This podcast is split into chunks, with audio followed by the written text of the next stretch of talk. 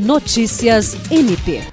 O Ministério Público do Estado do Acre, em parceria com a Secretaria de Estado de Saúde do Acre e Secretaria de Estado e Assistência Social, Direitos Humanos e Políticas para as Mulheres, realizaram nesta sexta-feira, 16 de dezembro, o primeiro Seminário Estadual de Promoção de Equidade em Direitos Humanos e Saúde. O evento aconteceu na organização em Central de Atendimentos. Promovido pelo Núcleo de Saúde das Populações Prioritárias e Vulneráveis da CESACRE, Diretoria de Direitos Humanos, e o Ministério Público, o seminário tem como objetivo apresentar diretrizes e discutir mecanismos para a implementação das políticas de equidade nas instituições públicas.